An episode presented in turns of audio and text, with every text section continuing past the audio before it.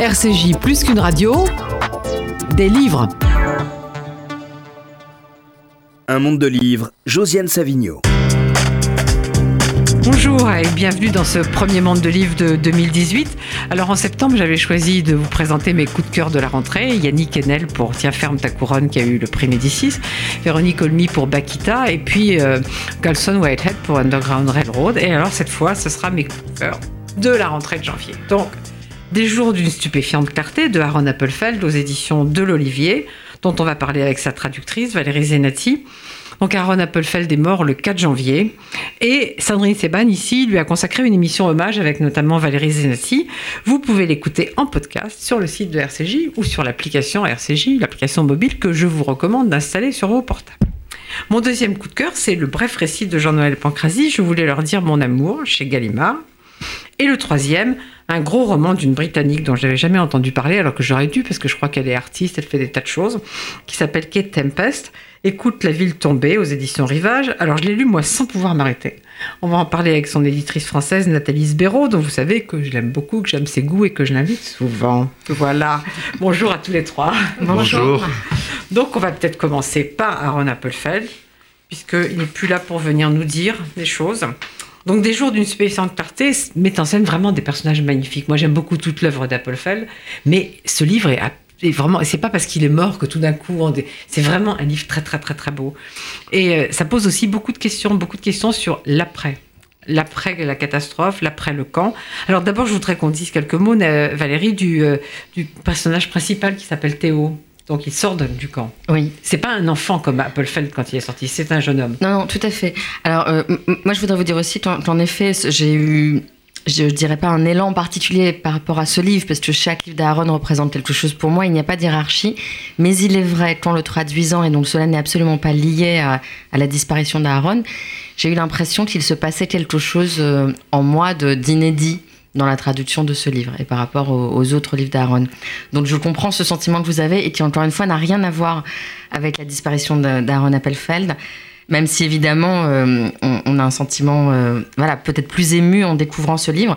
Alors Théo Kornfeld, je dis souvent pour les lecteurs qui sont familiers d'Aaron, euh, pour moi c'est un, c'est un, peu un prolongement d'Erwin dans Le garçon qui voulait dormir, puisqu'il a à peu près le même âge, enfin il a une vingtaine d'années, et il sort du camp. Donc ce n'est pas Aaron a eu plusieurs doubles, mais ce n'est pas ce, n'est pas l'enfant qui parle là, c'est plutôt le jeune homme qui sort du camp, qui a survécu euh, euh, à ce camp de travail et, qui part un matin en se disant qu'il va rentrer chez lui, avec déjà une culpabilité. Et la culpabilité est une thématique importante dans ce livre, tout comme elle l'était dans les Partisans précédemment, avec une culpabilité déjà qui est celle d'avoir quitté ses camarades.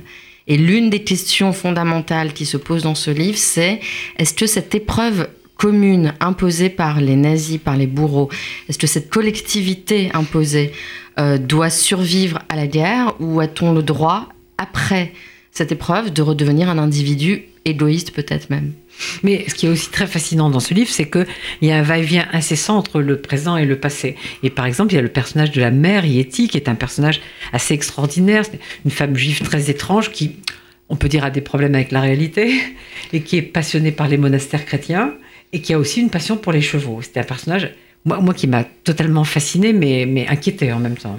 Oui, alors le personnage de Yeti, effectivement, la mère de Théo, euh, d'abord, ces allers-retours entre le présent et le passé, ce sont ceux de l'œuvre d'Aaron qui cherchait à unir les temps et non pas à, les scinder en passé inaccessible, présent éphémère et, futur incertain. Non, chez lui, il y avait cette volonté de lier les trois temps.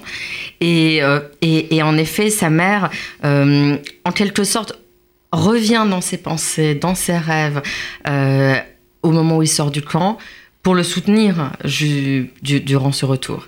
Et c'est un personnage qu'on n'avait pas vu jusque-là. Il y a des personnages de mère très différents, plus certains comme, euh, comme, la mère justement d'Erwin dans Le garçon qui voulait dormir et qui était très proche de, de Bounia, je pense, la propre mère d'Aaron très maternelle, très rassurante, très douce. D'autres comme Rita dans Les eaux tumultueuses, euh, qui, euh, qui, qui, n'aime pas son enfant, qui veut, qui, qui, voudrait et qui d'ailleurs l'abandonne à la fin. Et puis là, Yeti, c'est c'est une femme. Euh, aujourd'hui, on dirait borderline. C'est qu'elle est, elle- Vous dites, elle a un elle problème avec la réalité elle est fantasque. Elle est, Elle très est fantasque. Mais elle passe aussi un moment de fantasque à totalement dépressive. Oui, oui, bien sûr. On sent, hein, il, il parle de ses exaltations et de ses chutes. Donc aujourd'hui, on dirait encore qu'elle voilà, qu'elle est peut-être maniaco-dépressive. Ou... Mais fantasque est plus juste. Euh, écorchée vive, certainement. Et puis surtout, euh, bon, moi je suis plongée dans l'œuvre d'Aaron en, en ce moment. Euh, elle, fait partie de. Bien sûr qu'elle elle, elle, a un rapport euh, à la réalité qui semble complètement. euh, débridé et, euh, et, et, et qui, et, qui, et, qui, et qui est instable. Et en même temps, c'est une femme qui sent certainement profondément que- qu'ils sont au-dessus du gouffre et qu'ils sont prêts, qu'ils vont tomber bientôt. Et je crois qu'elle est simplement ultra sensible, Yeti. Enfin, c'est comme ça que je la vois aussi. Mais il y a cette scène où, oui, elle est nue euh, dans l'encadrement de la fenêtre et pour voir le, le cœur euh, arriver dans l'église, puisqu'elle est fascinée par les églises, par Bach et par les icônes, euh, les icônes byzantines. Et son fils essaie évidemment de, de la faire entrer à la maison. Et je trouve que la lutte entre Théo et Yeti nus à la fenêtre, c'est une des scènes les plus fortes de ce livre et les plus poignantes. Et puis aussi, quand elle n'est pas nue, justement, la manière dont elle s'habille. La manière dont elle s'habille. Elle ne s'habille pas comme, comme les femmes un peu, un peu tristes. Elle a, elle a le goût. D'ailleurs, son mari, euh, qui est un beau personnage aussi, même si c'est plus Martin, lointain, son, oui. son mari, euh, qui est libraire, euh, est obligé de travailler comme un fou pour satisfaire ses, ses caprices, ses goûts de luxe. euh.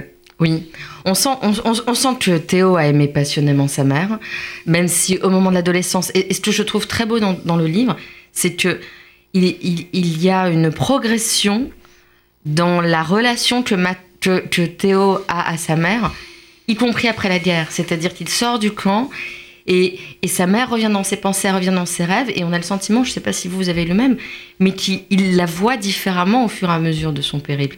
C'est-à-dire ce n'est pas une image figée. Mais non, parce qu'au début, au début, c'est la mère euh, qui l'emmène avec, euh, qui l'emmène euh, l'enfant avec lui. C'est Oui, c'est- la qui lui mère, fait euh, découvrir la nature, les oui, églises, c'est- la C'est la mère passionnée, passionnée de chevaux. C'est toujours aussi qui, qui soigne sa mise. C'est une sorte de mère glorieuse. Et puis tout d'un coup, il découvre une, une- il va vers une mère dépressive. Il y a la scène dont vous parlez. Ensuite, il y a le fait qu'elle déménage. Qu'elle déménage, elle quitte la maison. sœur. Tout à fait. Oui, oui, oui, mais c'est exactement ça. C'est-à-dire que ce, ce que je trouve très, très fort, c'est que effectivement, ce livre, c'est le livre après la mort, c'est le livre après l'expérience de la mort. C'est Aaron lui-même qui le définissait ainsi. Mais il, parvient à retrouver ses parents, intérieurement évidemment, parce que ses parents ne sont plus là, et à avoir avec eux, et avoir d'eux une connaissance qu'il n'avait pas avant la guerre ou qu'il n'avait pas dans le camp. C'est-à-dire tout, à coup, il redécouvre ses parents, et effectivement, juste à ce moment où, il comprend peut-être que sa mère, peu avant la guerre, était devenue carrément folle. Les médecins euh, voilà, avaient euh, conseillé au père euh, que la mère déménage parce qu'elle devenait euh, né- néfaste pour son Toxique, ouais, fils, toxique, oui. comme on aurait dit. Et, mais mais, mais c'est pas ce qui vient en premier. Ce qui vient en premier, c'est l'amour qu'elle lui a donné. Et c'est ça, je pense, qui lui permet de tenir et de voir sa mère autrement. Sans compter que je ne veux pas, absolument pas monopoliser la parole et je Non, voudrais mais on a du écouter temps. Mes a du ici. hein, on a Ça, c'est bien. Euh, Sans compter que on n'est pas pressé. en, en sortant du camp, Théo pas à la fait- télévision. Ça c'est bien. On est bien. ça c'est bien, c'est confortable. Non, non, parce que j'ai hâte d'écouter mes camarades et de, de, de- de les entendre parler. Moi, j'ai encore des choses à vous de demander. sur leur livre. Mais voilà, sans compter que Théo fait une rencontre en sortant du camp qui va aussi modifier son, son regard sur justement, son propre c'est père. là que j'allais venir. Voilà. Donc, euh, vous avez dit, Valérie Zenati, que Théo avait ce désir de rentrer chez lui. Et sur ce chemin, il rencontre un autre personnage qui, moi, moi aussi, m'a bouleversé. Un personnage magnifique qui s'appelle Madeleine. Oui. Oui. Alors Madeleine, euh, Ma- Madeleine est une femme rescapée également des camps, Mais très malade, contrairement à très Théo. très très affaiblie physiquement, très malade. On... Thé- Théo en effet, on sent que parfois ses jambes ne le portent plus.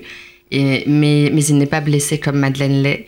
Et puis elle arrive dans la petite baraque où il a trouvé refuge en sortant du camp et où il euh, vit les premiers jours en se préparant du café, en prenant sa première douche. Ce sont des, moments de, de retour à la vie très très forts. Et puis il va, il va arriver cette femme vacillante. Et il s'avère que cette femme, c'est le premier amour de son père Oui, Martin. c'est ça qui est extraordinaire, c'est que cette femme connaît son père et son il, père. il- revient dans son destin propre grâce à, grâce à Madeleine. Mais Exactement. aussi, il la soigne, il est extrêmement attentionné à son égard parce qu'elle est vraiment, elle est vraiment très marquée par le camp, très marquée Oui. physiquement. Oui, oui, oui, elle a des plaies, euh, son corps est couvert de plaies, son visage aussi. Alors tout ça est dit de manière extrêmement pudique, mais euh, voilà, on sait que les gens qui sont sortis des camps euh, pouvaient faire peur parfois, et, on sent que, que Madeleine a peur de faire peur à Théo.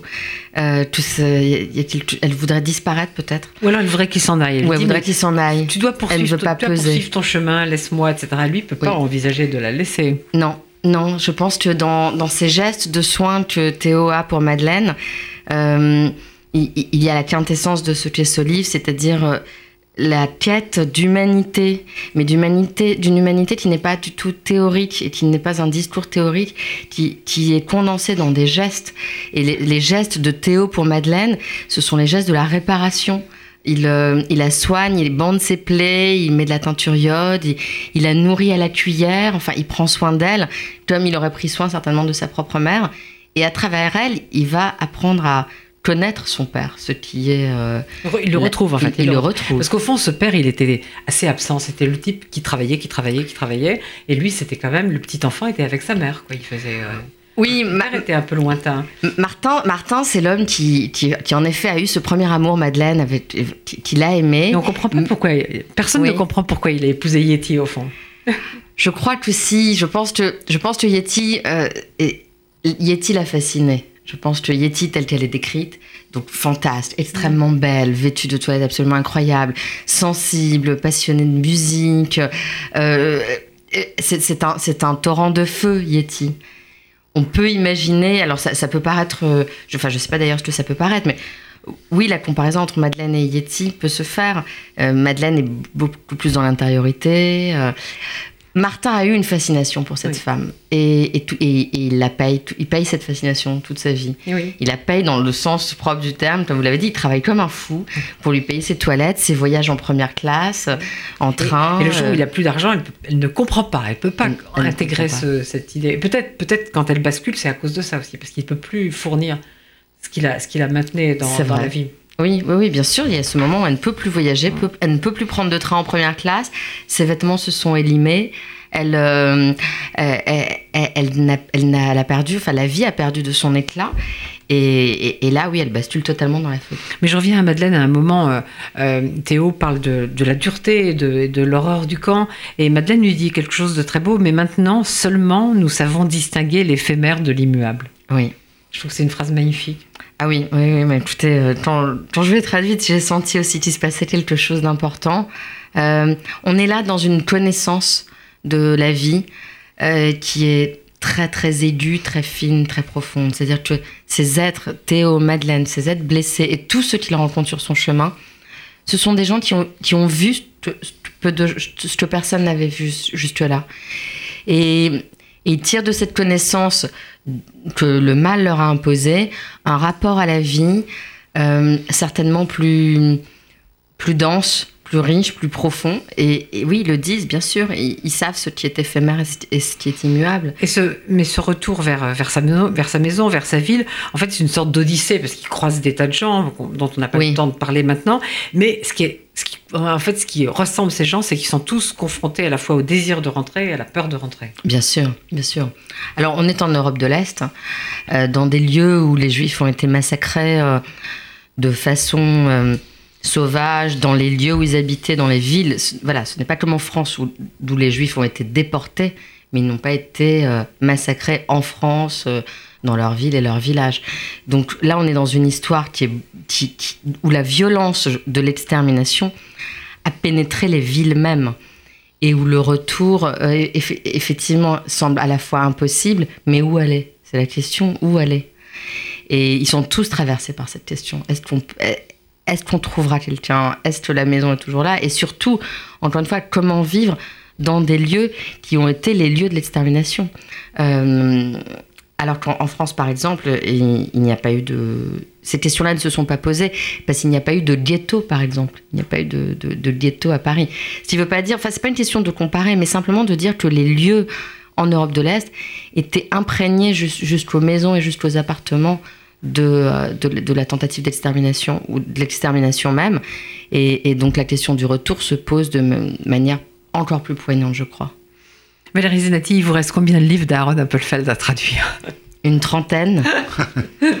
et j'ai dit, je l'ai redit, et je le redirai d'ailleurs, pourquoi pas, parce qu'il y a des choses qu'il faut répéter. Ça, Aaron m'a appris quelque chose, c'est qu'on peut dire les mêmes choses sans radoter, mais simplement parce qu'elles sont vraies, elles sont toujours vraies. Et, euh, et ce qui est vrai aujourd'hui, c'est que euh, j'ai fait la promesse à Aaron de le traduire euh, toute ma vie. Parce que j'ai envie de, j'ai envie de cheminer avec sa voix. J'ai envie de, j'ai envie d'écrire mes propres livres et de, et de continuer de grandir avec sa voix. Et donc, il reste 30 livres non traduits. Je ne sais pas combien de temps, et moi, il me reste à vivre, mais je sais que je veux. Euh, et vous vivrez poursuivre. pour traduire, c'est sûr. merci, merci beaucoup. Nathalie Sbero, vous aimez beaucoup aussi la littérature d'Aaron Appelfeld. Ah oui, en plus, j'ai eu la chance de connaître Aaron Appelfeld, pas très bien. Je l'ai vu deux, trois fois, puisque j'ai été éditrice euh, assez longtemps aux éditions de l'Olivier, où Aaron Appelfeld est publié. Donc, j'ai eu la grande chance de lui, de lui parler, enfin, de lui parler à travers la voix de Valérie, puisque nous avions des conversations que Valérie traduisait. Tout à fait. Euh, euh, et c'était, oui, c'était un homme, euh, voilà, l'écrivain, je pense que tout le monde le connaît, mais c'était un homme euh, remarquable de, d'humour, de, franchise. Moi, j'ai eu une, assez, enfin, une conversation qui m'a marqué avec lui sur mon propre judaïsme, que peut-être tu te souviens, Valérie, mais c'était une conversation assez, vraiment intense en fait. Et moi, ce que j'aimais beaucoup chez lui, en tant qu'homme, c'est vraiment cette, il écoutait ce que vous aviez à dire, ça l'intéressait, les autres, le, voilà, l'intéressait énormément donc c'était toujours des moments de partage avec lui, de partage entre des gens qui aimaient la littérature, mais aussi plein mm. de choses. Enfin, je trouve que c'était quelqu'un vraiment d'extrêmement généreux dans, sa présence euh, au monde. Et, évidemment, oui, son œuvre est magnifique. Et ce qui m'a frappé vraiment en t'entendant parler de ce livre et en, le lisant, c'est euh, la, difficulté du camp, c'est vraiment euh, au fond de ne pas y rester. C'est-à-dire que dans sa mm. tête. et à la fois, c'est l'évidence. Tous les écrivains qui ont, ont, vécu ça, et tous les gens qui ont vécu ça disent au fond on, ne le quitte jamais. Mais euh, quand tu parlais de densité, etc., c'est d'avoir euh, de, la capacité de, l'imaginaire et de la création. Mm. Et ce qui fait avec ses souvenirs dans, ce livre, enfin les souvenirs de Théo, euh, c'est ça. C'est-à-dire que, comme tu le disais, la mère évolue dans le livre, le père évolue, et pourtant ces gens sont morts, ces gens ne sont plus. Mais le passé n'est jamais figé. Et, Aaron, même s'il a écrit en permanence au fond sur les mêmes choses, c'est jamais d'une manière figée. Il a, il a embrassé une multitude de points de vue. Mm justement l'idée du collectif, puis de l'individuel. Enfin, c'est intéressant, c'est quand même une des questions majeures. Bien sûr. Est-ce qu'au euh, fond, ces gens qui ont survécu, ils ont peut-être su être ou plus suffisamment dans le collectif ou plus égoïste que les autres.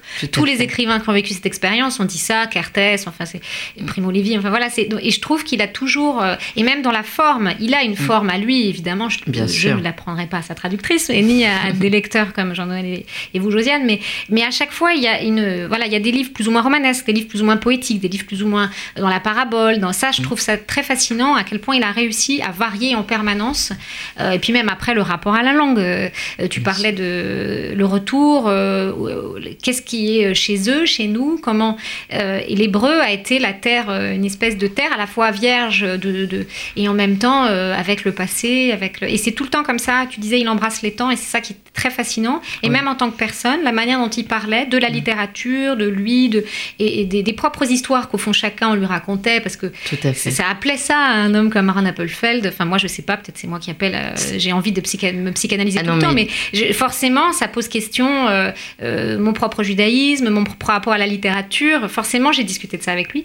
Il avait une manière, justement, euh, pareil, de vous inclure dans une espèce de grande de grande logique. Euh, c'était assez émouvant en fait. Et vraiment, j'ai été très honorée de le rencontrer peu, mais c'était des beaux moments. Je vais en profiter pour recommander à nouveau le documentaire d'Arnaud Soli, dans lequel intervient beaucoup Valérie Zenati. Débrouillez-vous pour le trouver. Il faut absolument voir ce, documentaire sur Aaron Appelfeld qui est vraiment. Il est disponible sur le site d'Arte. Donc il est disponible sur le site d'Arte, dit-on. Mais sur le site d'Arte, je croyais qu'on ne pouvait pas voir pendant si, longtemps. alors peut-être en location. Ah, peut-être. Enfin bon, trouvez-le. Il est sur le site. trouvez-le, c'est essentiel. Jean-Noël Pancrasi J'ai écouté avec infiniment d'attention Valérie parler d'Appelfeld, que j'admire depuis très longtemps. Et moi, vous parliez d'attention, moi je trouve que vraiment toute son œuvre pourrait s'appeler Après. Oui. Et parce qu'il n'a cessé de parler de l'après, comment vivre l'après mm. Mm. pour lui-même, mais aussi pour les autres. Et j'étais sensible que peut-être dans ce prochain livre, enfin ce livre qui est en train de mm. paraître, il parle plus de, des autres. Parce que la mer est déjà apparue quand même dans ces livres. Ah oui, Elle- la elle revenue, des elle mers, est apparue mers. Il y a des plusieurs fois, comme il y a, il y a Il y a des mers. Ou des autres mères, comme Oui. Mariana, Ah oui, par oui, exemple. bien Donc, sûr. il y, a, il y a toujours ce personnage féminin qui toujours. vient pour le secourir. Et là, je vois que c'est lui qui secourt euh, ma Madeleine. hein, C'est qui lui qui secourt Madeleine, Qui ouais. qui part à, à son secours. Et, et- et sa Donc, mère, lui, le secours. Oui, sa mère le secourt. ils se secourent les uns les autres. Et, il y a un thème là que, je- que vraiment aussi qui est très, très profond, à vous en parler, c'était très poignant, c'est le désir et la peur de rentrer. C'est vrai dans, dans des lieux et comment, comment Mais alors, faire pour habiter, pour habiter tout simplement Mm. ce lieu d'où, encore marqué par, par, par la mort de ceux qui sont partis, mais de ceux qui ont essayé de massacrer sur place. Tout à fait. Voilà. Mais justement, Jean-Noël Pancrazy, euh, dans, dans des circonstances moins tragiques, Oui. il est aussi question de retour dans Je voulais leur dire mon amour. Donc en fait, votre pays natal, c'est l'Algérie. Oui, Vous l'avez quitté à quel âge? À 13 ans, Et vous n'étiez en ja- 62. et vous n'étiez jamais revenu. Ah non, non, je m'étais dit que, d'ailleurs, même à cette, ici même, j'avais été invité, j'ai toujours dit je ne retournerai jamais, parce qu'on me posait la question pourquoi ne voulez-vous pas y retourner? D'ailleurs, j'étais trop, à mon avis, trop volontaire, comme ça, c'était un peu suspect. Mais euh, non, je m'étais dit, je ne, pendant 50 ans, je me suis dit, je ne retournerai jamais. Mais justement, je vais, je vais vous lire. Ça faisait plus de 50 ans que je n'étais pas revenu en Algérie où j'étais né, d'où nous étions partis sans rien. J'avais laissé régulièrement passer les occasions d'y retourner. C'était jamais le bon moment. La bonne manière, la bonne saison. Je ne voulais pas des voyages en forme de pèlerinage, des comités de souvenirs pour revisiter et pleurer ensemble sur les endroits du passé. Des séjours brefs et encadrés dans des lieux culturels qui ne me laisseraient pas de liberté pour me déplacer et m'aventurer où je voulais. Je résistais aussi aux souhaits répétés de mes amis algériens de Paris qui me proposaient de les accompagner là-bas en juillet, de partager avec eux leurs étés en disant la prochaine fois. Cette prochaine fois qui n'arriverait jamais. Oui. Eh bien, vous êtes retourné. Pourquoi? J'y suis retourné à cause du- ou grâce au cinéma. Les circonstances ont voulu que j'étais un petit peu dans le monde du cinéma après une adaptation d'un de mes livres. Donc j'étais un peu grisé par le cinéma, comme un enfant. hein. Et puis euh, j'ai eu cette invitation à participer au Festival méditerranéen d'Annaba euh, en tant que juré. Donc je me suis dit, voilà, le cinéma fera tout passer. Ça sera agréable, je vais voir des films, je vais euh, rencontrer beaucoup de monde et ça sera plus facile. Et, et ensuite, ensuite j'irai revoir ma ville natale, peut-être ma maison. Qui est quoi, votre ville quartier. natale? Ma ville natale est Sétif, mais ensuite, très tôt, on est parti vivre à Batna. Et c'est loin d'Annaba? Non, non, c'est- justement, c'est à peu près 250 km.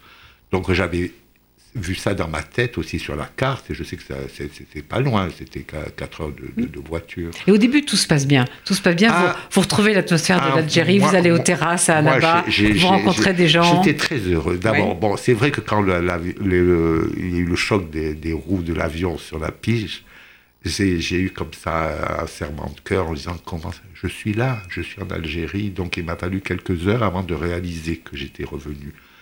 Et puis après, j'étais emporté par le festival, par les acteurs algériens, par Et aussi par l'atmosphère de la ville, ah, les ah, terrasses. Vous ah retrouvez oui, quelque oui, chose. Le, le. Moi, il Oui. me suffisait de m'asseoir sur un banc sous le mûrier, là, face au cinéma. J'étais très, très heureux. Et je me suis dit, voilà, j'ai eu raison de revenir. Parce qu'après, euh, justement, je me suis dit, est-ce que j'ai eu raison? Est-ce que je ne fais pas une erreur en revenant? Et puis, il y avait une ambiance merveilleuse parce qu'au huitième étage de l'hôtel, on se, on se voyait tous ensemble, tous les gens du festival. Et c'était la fête. C'était la fête. Et en fait, vous aviez tout prévu. Vous aviez fait étendre votre visa et vous aviez euh, ré- réservé votre avion pour une semaine après le départ des Absolument, autres jurés. absolument. Et donc, vous deviez retourner. Oui, oui, oui. Moi, Chez vous. moi, c'est vrai que c'était pas tant les films qui comptaient que le, retour véritable. Oui. euh, et et j'avais tout organisé, c'est-à-dire j'avais même réservé une chambre à l'hôtel Chéliard à, à Batna, qui était le vieil hôtel euh, D'autrefois. qui- qui- d'autrefois. Donc tout était, tout était fait. Et puis surtout, j'avais dit déjà à l'avance. Moi, je viens au festival, mais vous comprenez bien que ce qui m'importe avant tout, c'est de, de revoir ma terre, la terre. Voilà. Mhm. Et, Et qu'est-ce qui s'est passé? Alors, il s'est passé une chose euh, assez étrange, encore aujourd'hui je dis étrange, oui, c'est que euh, à la fin du festival, tout le monde était parti, hein, le monde avait regagné les, les villes d'où il ou elle venait, et puis euh, quelqu'un de la sécurité est venu me dire, vous ne pouvez pas rester, vous ne pouvez pas aller voir, euh, aller à Batna, vous devez rentrer. Eh oui, c'est ça. Donc, euh, c'est le premier dialogue que j'ai écrit de ma vie. Oui, alors il y, a, un dialogue. Et sans la, sans le, la vibration de la, de, de la colère, quoi. Mais c'est quand même, on la sent. Il y a un dialogue. Vous dites, d'abord, vous résistez, quoi. Donc vous dites, je m'en vais à Batna demain matin. Tout est prêt. Des amis algériens m'attendent pour m'y emmener. Vous ne pourrez pas. Pourquoi? La police vous arrêtera à la sortie d'Annaba. J'irai à Batna. Personne ne m'en empêchera. C'est ma ville. Mais ça, c'est exactement les mots que, que j'ai prononcés. Euh, Mais ça n'a pas marché. Et ça n'a pas marché. On a beau se mettre en colère, ça n'a pas marché. Et puis j'étais seul.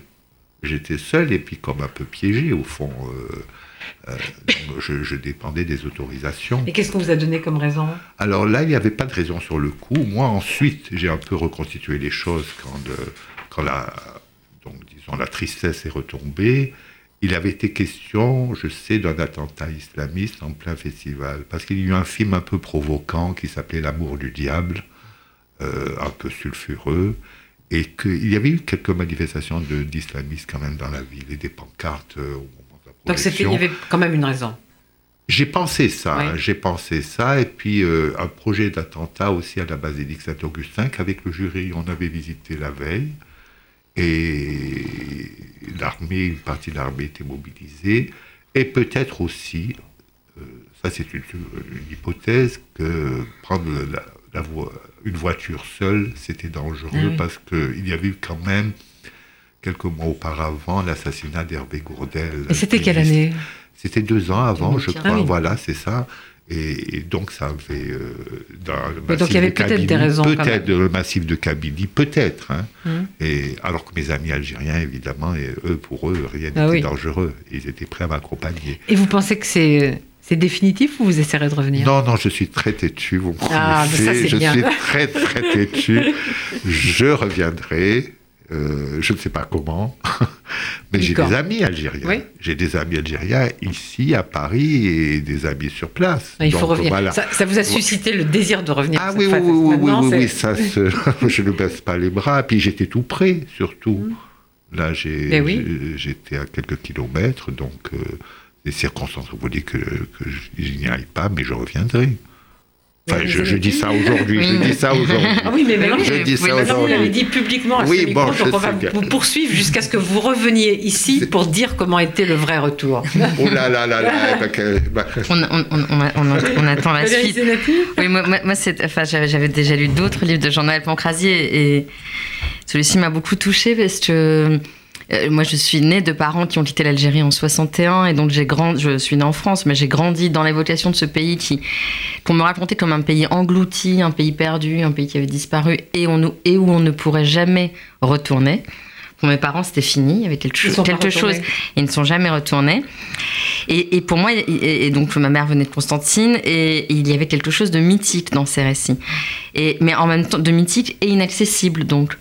Et puis justement, c'est grâce au cinéma, c'est drôle qu'en 2012, avec Thierry Binisti, on est allé présenter une bouteille à la mer à Annaba, Constantine, Oran et Alger.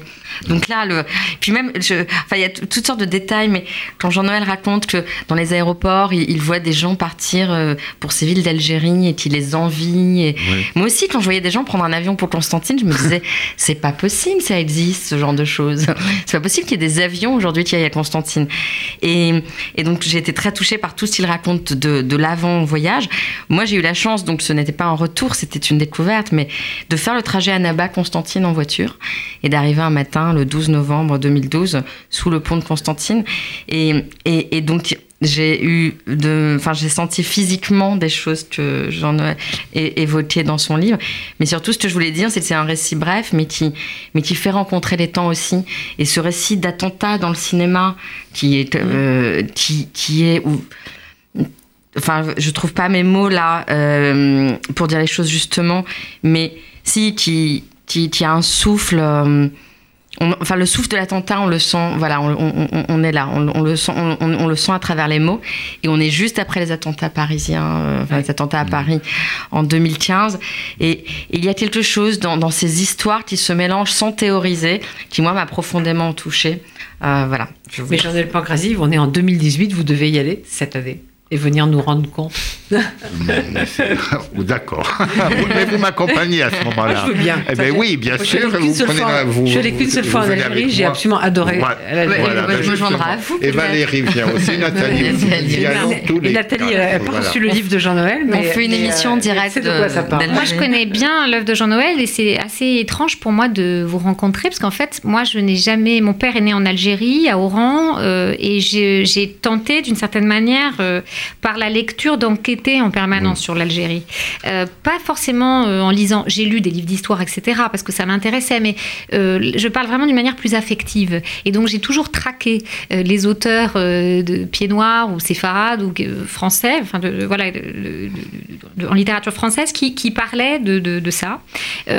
au fond, quelque part, pour connaître un peu mon père et connaître un peu cette Algérie euh, qu'il ne racontait pas vraiment d'une manière euh, fantasmée, puisque contrairement à beaucoup de...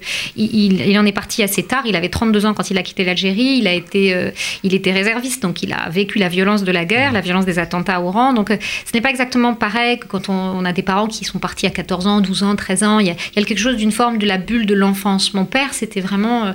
il est mort à 64 ans, il a vécu la moitié de sa vie en Algérie, la moitié de sa vie en France. Donc moi, j'ai enquêté en permanence par la lecture et donc en lisant vos livres aussi sur ce qu'était l'Algérie. Donc c'est assez étrange pour moi de voir que vous existez vraiment et que vous n'êtes pas. C'est pas mon pas juste une évocation fantasmatique. Jean-Noël voilà. était aussi un mythe. Du coup, je pense, voilà, exactement. Je dis juste ça, c'est, et puis c'est quelque chose de, de, de, commun aussi dans la manière dont j'ai pu lire euh, Appelfeld ou d'autres écrivains, mais on est là, dans une, la vocation, voilà, le pouvoir de la littérature pour retrouver quelque chose d'originel. Et, euh, et je, mon père a toujours refusé d'y retourner. De, enfin, et hum, voilà, je pense qu'il y a un, un, refus parce que euh, déjà c'est la terre de l'enfance, mais c'est aussi la terre de la violence, d'une forme de faille. Mais même pour les plus jeunes, hein, moi, je, oui, parce qu'ils ont connu, ils ont grandi avec mmh. euh, le... Et puis c'est aussi bien sûr la question de l'identité. Euh, Est-ce que c'est vraiment chez eux? Voilà, c'est l'éternelle question. Mais on se sent décalé. Voilà, c'est ça. Dire que ce n'est plus mon Algérie. Où est ma place mmh, Exactement. Moi, je cherchais pas à tout prix à avoir une place. Oui, je sais. J'étais de passage au fond.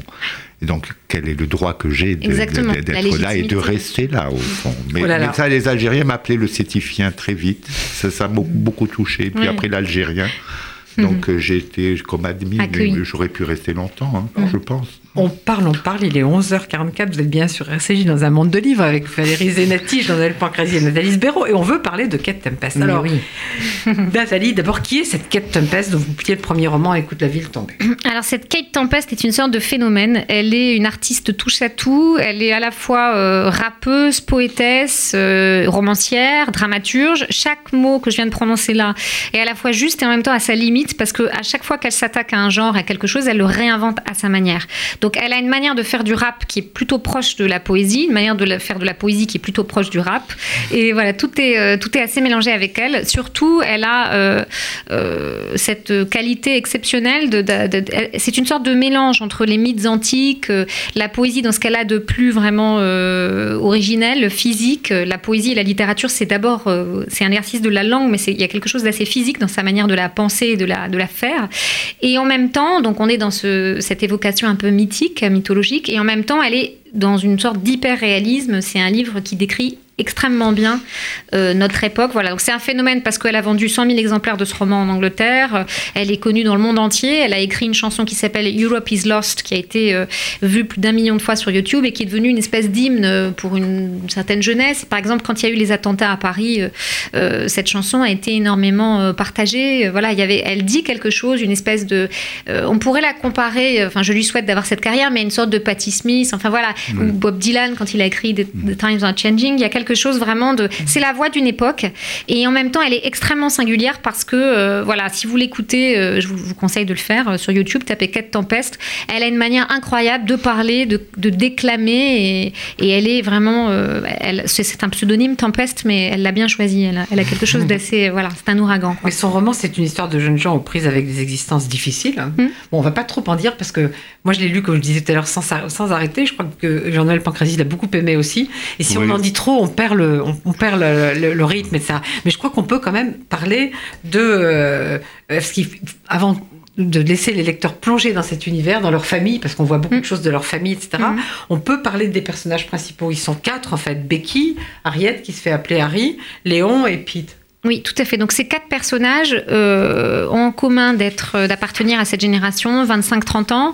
C'est-à-dire que c'est une génération qui à la fois a totalement intégré le cynisme d'une certaine manière.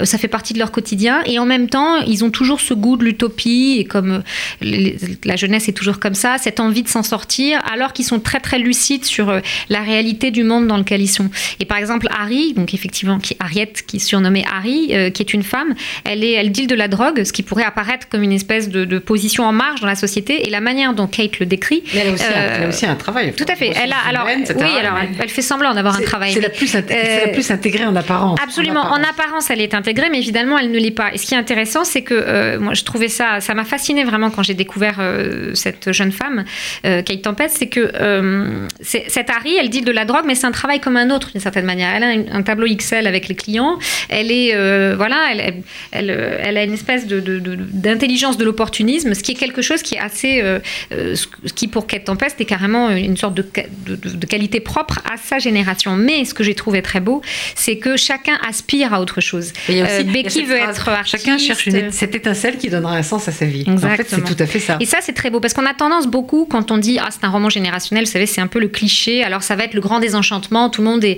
dans la désillusion. Elle, elle arrive et elle a cette force aussi dans sa poésie, dans sa manière de d'être en fait. Elle est parfaitement consciente que la désillusion fait partie de sa vie au fond et que ça fait partie de no- no- notre monde à tous. Si on, ce serait idiot d'être, euh, mais la candeur est une qualité nécessaire. L'innocence est une qualité nécessaire. Et c'est par l'art, euh, au fond, elle qu'elle a qu'elle a trouvé cette espèce de manière de repartir tout le temps à la source de l'innocence. Et ces personnages tout le temps ont envie. euh, Harry et, et Leon, ils sont, voilà, ils dealent de la drogue, mais ils ont décidé, une fois qu'ils auraient atteint une certaine somme d'économie, de fonder une sorte de centre communautaire pour, pour le- leur quartier du sud-est de Londres. Donc Becky veut être euh, danseuse, artiste. Chacun aspire à quelque chose. Et ça, j'ai trouvé très intéressant. euh, on l'a beaucoup comparé euh, à deux auteurs qui sont Zadie Smith, la grande romancière anglaise, euh, et à Virginie Despentes. Elle a en effet, je trouve, la qualité romanesque de Zadie Smith. Elle a une espèce de capacité comme ça. Vous le disiez, hein, il n'y a pas que ces quatre personnages-là, il y en a plein d'autres. Il y a leurs parents, il y a leur lignée. Enfin, Il y a toutes les entrées dans, dans Tout à fait. la famille. donc elle a une capacité de romancière, de vraie romancière à raconter des histoires, à remonter de fil dans le temps. Et en même temps, ce qu'elle a de dépente, euh, c'est la justesse sociologique et ce moment, exactement comme dépente dans Vernon Subutex, dans d'autres de- de livres, de, de savoir décrire euh, sans, sans trop de...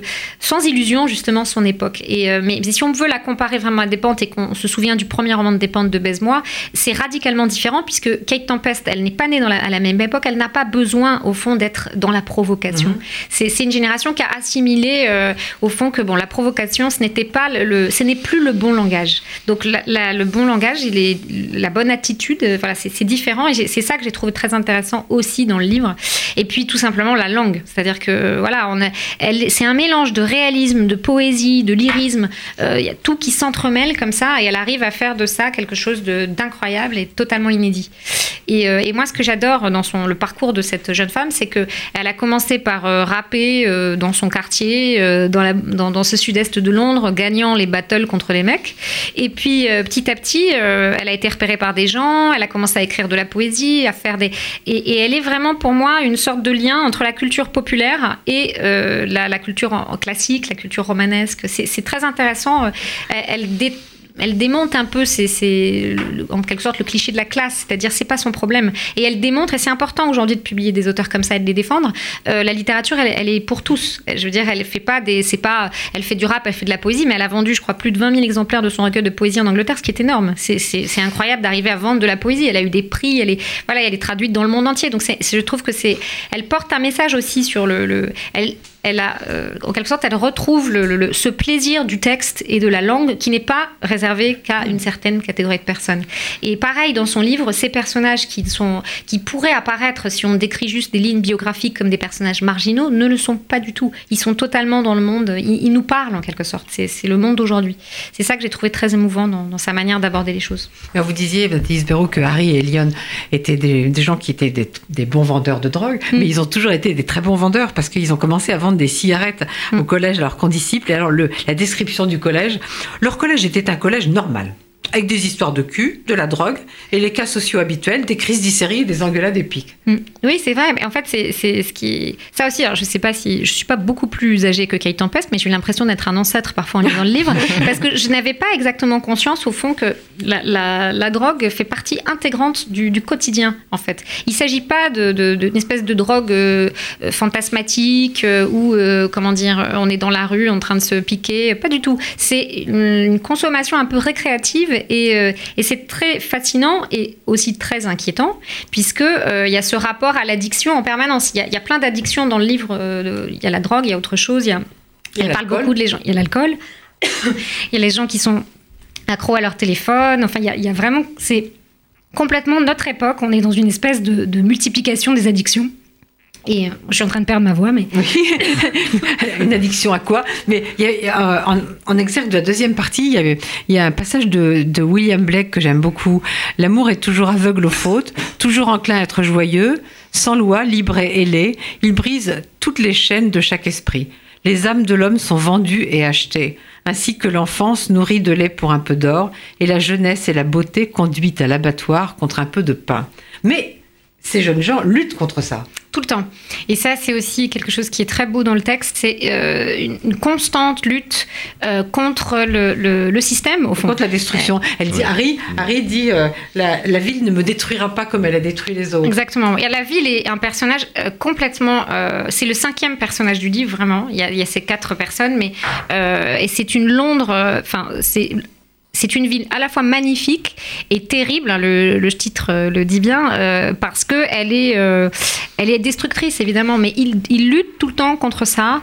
Et il y, a tout le temps des forces en fait, effectivement des ombres qui veulent les empêcher de, de, réussir leur vie et de s'épanouir, mais ils, vont en permanence essayer d'eux, en tout cas. Et l'amour est un point central dans le livre puisque c'est à la fois, c'est une forme d'illusion.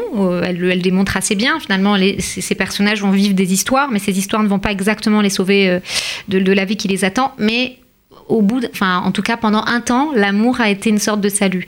Et c'est très important pour elle, l'amour, presque comme thème euh, poétique, antique. Et voilà, c'est vraiment ce qui lie les gens, ce qui, ce qui donne euh, à tout ça une, sorte de sens. Et elle, elle, en parle beaucoup. Et au fond, de décrire des histoires d'amour aujourd'hui, en 2018, quand on a 30 ans, il y a une forme de, de, de candeur là-dedans. Et ça, j'ai trouvé ça totalement formidable qu'elle arrive à euh, réactiver. Voilà, bien sûr que l'amour a un sens.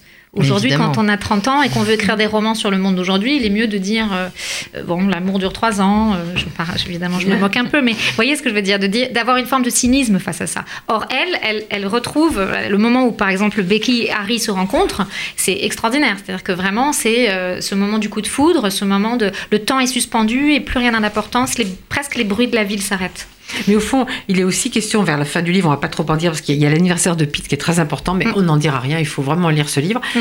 Mais euh, comme chez Aaron Applefed et comme chez Pancrasie, il est question de retour à un moment parce que Becky est partie mm. et quand elle revient, elle, voit que son Londres a changé. C'est-à-dire que quand on revient, on, ne on revient jamais au même endroit. Jean-Noël Pancrasie, pourquoi vous avez vraiment aimé ce livre? Pour tout. C'est-à-dire pour l'énergie extraordinaire du, du livre. Alors au début, j'ai pensé qu'elle allait écrire comme en rap. Mm. Et il y avait des images stupéfiantes. Mm. Par exemple, les bleus, des, il y a des, images incroyables avec les, les diamants éclatés de, pour parler des bleus mm. d'un de, regard ou les, un personnage à l'arrière d'une voiture avec les, les bras des, des baleines du parapluie. il y a toujours des, des images flamboyantes. Tout à fait. Et alors, il y a justement parlé du sud-est de Londres. Elle remercie le sud-est de Londres. Elle lui ça m'a beaucoup touché dans les remerciements. Je remercie le sud-est de Londres. Et il y a une géographie dans le livre très précise. Et alors, vous disiez très très justement qu'il y a une union du classicisme aussi. Parce que le, le style s'apaise aussi parfois. Absolument. Mm. Et le style s'apaise quand elle parle du passé des parents de Becky. Mm. Et ça, c'est très beau aussi, quand même, cette image du père qui est lui-même avoué sa vie. Mm a voulu faire sécession, a mm. voulu inventer mm. un autre monde, une nouvelle passion de faire de la politique et qui a été punie. Absolument. Et tout, elle aussi veut faire sécession. Plus que punie, détruit. Voilà, détruit, détruit complètement cet, cet homme qu'elle ne veut, pas revoir, que, et, et, qui pourtant l'a profondément marqué. Et là, j'ai trouvé justement, précisément, c'est très étrange. Comment on, on passe d'un style comme ça, un petit peu agité, je Oui, dirais, mais dans le bon sens du terme, à un Mm. style beaucoup plus calme, beaucoup plus doux, Mm. lorsqu'elle évoque son... Et sa, sa mère aussi, euh, Paula, je pense, c'est Mm. ça, son, Oui, prénom. Oui. Et, et donc, moi, j'ai trouvé que c'est un très grand écrivain. Et c'est une découverte pour moi, vraiment. Ah, merci. Et, ah oui, vraiment, j'ai été stupéfait par, par le livre, par, euh, par ce ton. Mais bien sûr, on peut penser à d'autres livres, on peut penser à La Exit to Brooklyn, à vous savez aussi, j'ai Mm. pensé pas mal. Mais alors, au bout de dix pages, on oublie qu'elle ressemble aux autres. Absolument. Mais, non, mais tellement. euh, vraiment. Valérie Zali, deux mots parce que nous sommes en perdition. Madeleine Nazalik, c'est la traductrice. On m'a dit deux mots, donc voilà, je donne son nom, Non, parce non, que mais- moi j'ai commencé à lire le livre Oui. et, je- et tout de suite je suis allée voir le nom de la traductrice, Oui. je me suis dit Mais moi, waouh. moi aussi, je voulais le dire Euh, parce que j'ai j'ai pensé, bon, j'ai pas lu le livre en anglais, Ah oui. mais je pense que par rapport à tout ce que disait Jean-Noël Oui. sur les variations du style, Oui. qui doivent évidemment exister en anglais, que c'était très très bien traduit. C'est très bien traduit ah oui. et Madeleine, bon déjà Madeleine est un génie, elle a traduit énormément de livres très différents, elle est extrêmement bonne, mais la grande, euh, voilà, le, le- le- vraiment le tour de force, c'était euh, quand vous avez un auteur comme ça où tout, tout fait sens, c'est-à-dire Oui. le son et le choix, euh, le, voilà, le signifiant, c'est très difficile. Il On faut parfois choisir en quelque Bien sorte sûr. entre le son et le sens. Et elle a, elle a fait tout le temps les bons choix en fait, et euh, vraiment elle a, et c'est voilà, il y a la langue de Kate Tempest, elle est dans le livre, et c'est très important parce qu'elle a une langue exceptionnelle. On l'entend dès la vraiment, première je, je page. rejoins ce que dit Jean-Noël. Ce qui est formidable chez elle, c'est ce mélange, et c'est pour ça, je pense qu'elle est accessible à tous, c'est ce mélange entre une hyper modernité et un grand classicisme. C'est une espèce de rencontre entre les temps, puisqu'on parlait de ça. Donc, j'espère que vous avez compris qu'il fallait absolument lire ces trois livres. Il y a d'autres livres, bien sûr, à lire. J'en ai même recommandé dans certaines de mes chroniques. Mais vraiment, si vous manquez cela, vous allez manquer quelque chose de très, très bien. Alors, donc, Des jours d'une stupéfiante clarté, par Rona Paulfeld, aux éditions de Volivier, traduit par Valérie Zenati. Je voulais leur dire mon amour de Jean-Noël Pancrazy, traduit par lui-même. Écrit- À, peu près, à peu près, à peu près. C'est une trace fidèle à l'original. Écoute la ville tombée de Kate Tempest, traduit par Madeleine Nazalik. Et ben, merci à tous les trois. Merci. Merci, venus. merci. Merci à David Elbaz pour la réalisation. Je vois qu'il est là quelque part, il doit se tempêter parce que là. Et maintenant le journal de Paul-Henriette Lévy. Et à bientôt dans un monde de livres. Merci à tous. Merci. Merci.